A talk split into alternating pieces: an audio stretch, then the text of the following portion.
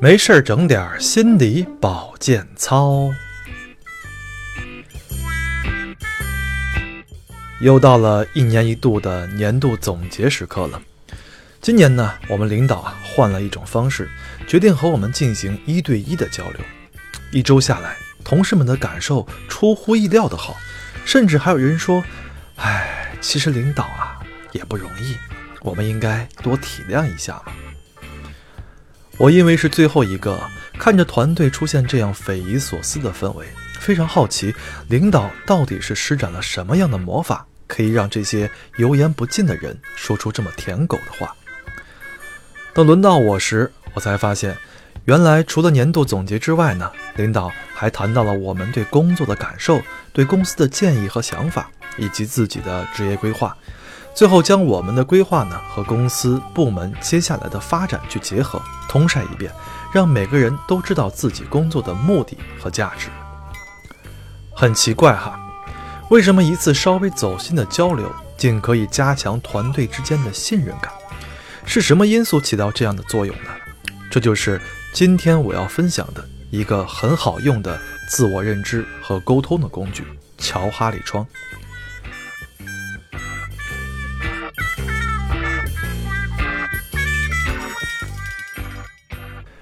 什么是乔哈里窗呢？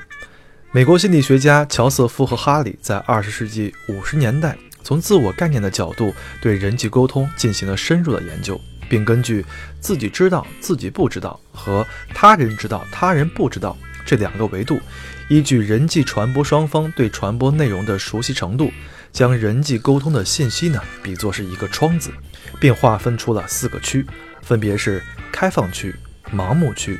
隐藏区和未知区，这个理论呢称为乔哈里窗。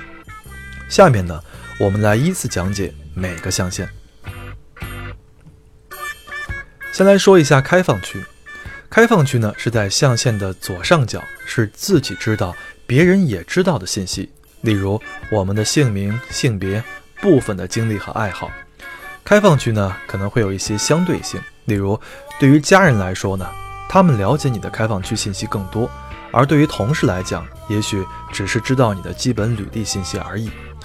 很多明星啊，你虽然没有见过他，但对他们却像邻家大哥小妹如数家珍。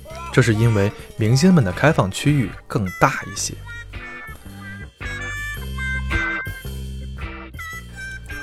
第二呢是盲目区，盲目区是在象限的右上角，是别人知道自己不知道的信息。例如性格上的弱点或者坏的习惯，你的某些处事方式，别人对你的一些感受等等。拿我自己来讲啊，我一直觉得自己是纯真无邪，对世界充满好奇，但身边人对我的反馈往往是老成持重，没有活力。你看，这就是我留给别人的印象。如果我们身边呢没有敢于讲真话的朋友，那我们的盲目区会越来越大。后面我会讲到，这可不是一个好事情。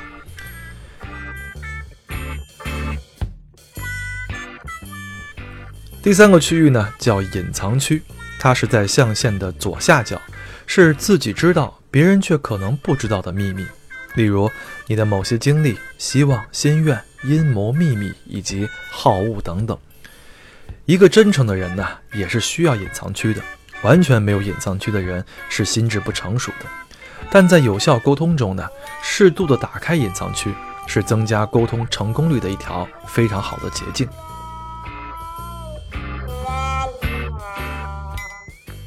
最后呢，我们再来说一下第四个区域——未知区。未知区呢，在象限的右下角，是自己和别人都不知道的信息，例如某人自己身上隐藏的疾病。未知区呢，是尚待挖掘的黑洞，是我们需要探索的领域。也许通过某些偶然或必然的机会，得到了别人较为深入的了解，自己呢，对自我认识也在不断的深入。人的某些潜能呢，就会得到较好的发挥。我经常看到一些人呢，上台后啊，紧张的语无伦次，不管是观众还是自己，都不会想到自己会成为一个演讲高手。但经过努力的探索呢，也许演讲的未知区会变成公开区。以上就是乔哈里窗的内容。再次总结一下，乔哈里窗是从自己知道、自己不知道和他人知道、他人不知道这两个维度，将人的内心世界比作四个窗子：公开区、盲目区、隐藏区和未知区。乔哈里模型后来呢，被广泛的使用于管理模型，用来分析以及训练个人发展的自我意识，增强信息沟通、人际关系、团队发展、组织动力以及组织间的关系。接下来呢，我们就从每个区域聊一聊，我们该如何在日常当中去运用它们。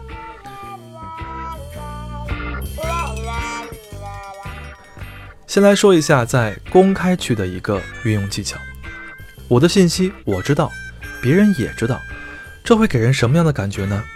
善于交往的人，非常随和的人，这样的人呢，容易赢得我们的信任，容易和他进行合作性的沟通。要想使你的公开区变大呢，就要多说多询问，询问别人对你的意见和反馈。我们团队呢，欢迎新同事时啊，有一个特别的仪式，叫做破冰之旅。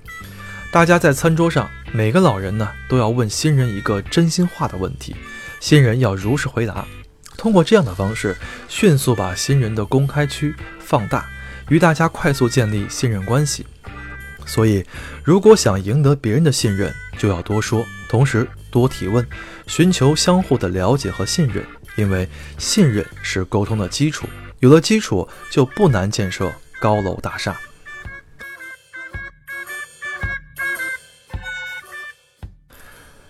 再来说一下在盲目区的运用，大家试想一下，如果一个人的盲区最大，会是一个什么样的人呢？他应该是一个不拘小节、夸夸其谈的人。他有很多不足之处，别人看得见，他却看不见。造成盲区太大的原因呢，就是他说的太多，问的太少。他不会去询问别人对他的反馈。所以在沟通中呢，你不仅要多说，而且要多问，避免盲区过大的情况发生。盲区过大的人呢，我们应该都会遇见过啊。这种人俗称自我感觉良好，招人烦也不自知，其实就是不知道别人对自己的感受和评价。这种情况下，一定要多去问一些反馈。俗话说得好，没有反馈的沟通都是耍流氓。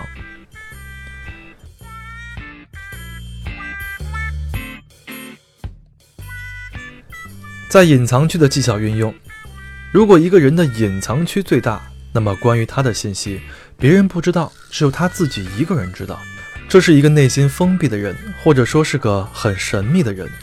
这样的人，我们对他的信任度是很低的。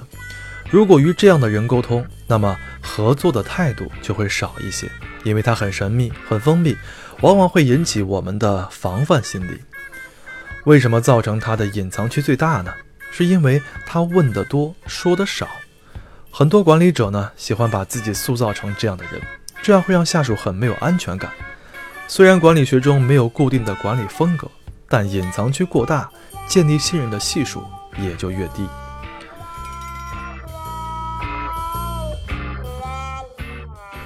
最后呢，我们再来说一下在未知区的运用技巧。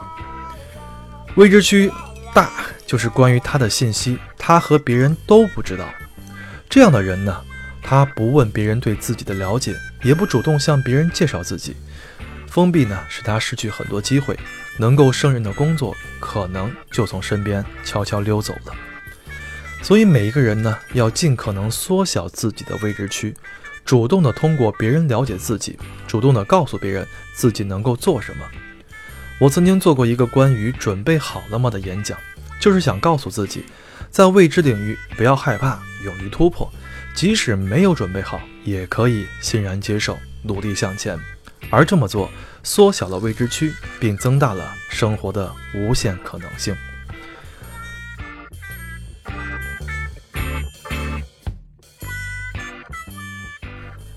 好了，关于乔哈里窗就聊这么多了。我们可以尝试着画出自己的乔哈里窗，自我揭示，恳请他人的反馈，在沟通中使用它，与他人建立信任。这正是乔哈里窗画得出，沟通障碍从此无。